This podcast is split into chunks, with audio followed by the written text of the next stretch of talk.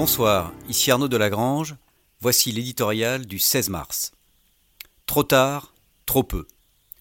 En politique, quand on lâche trop tard, le risque est de devoir concéder davantage, voire parfois de tout perdre. C'est à cette loi immémoriale que le pouvoir algérien risque de se trouver douloureusement confronté.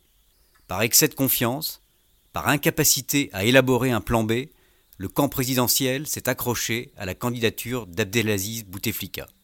Longtemps, trop longtemps, avant de devoir prendre acte de l'inéluctable. Cet entêtement a eu pour effet de faire grossir la contestation et de radicaliser les demandes. Ce qui aurait pu désamorcer la colère de la rue il y a trois semaines, aujourd'hui ne suffit plus. Ce n'est plus seulement un homme que l'on veut chasser d'un trône fossilisé, c'est un régime, un clan, une caste.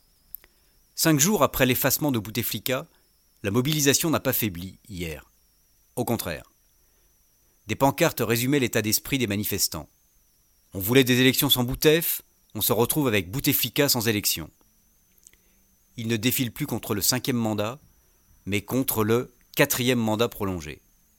De fait, le règne du président fantôme se trouve prolongé s'inédié. La parole du régime est devenue inaudible. En voulant apaiser la colère, elle n'arrive plus qu'à la nourrir les manifestants dénoncent une mascarade anticonstitutionnelle.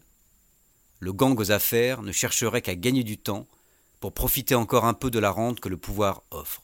Ils exigent un changement des règles du jeu, du système tout entier.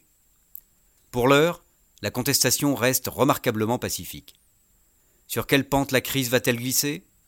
Un scénario à la tunisienne, avec un départ du potentat? À l'égyptienne, avec une reprise en main par l'armée?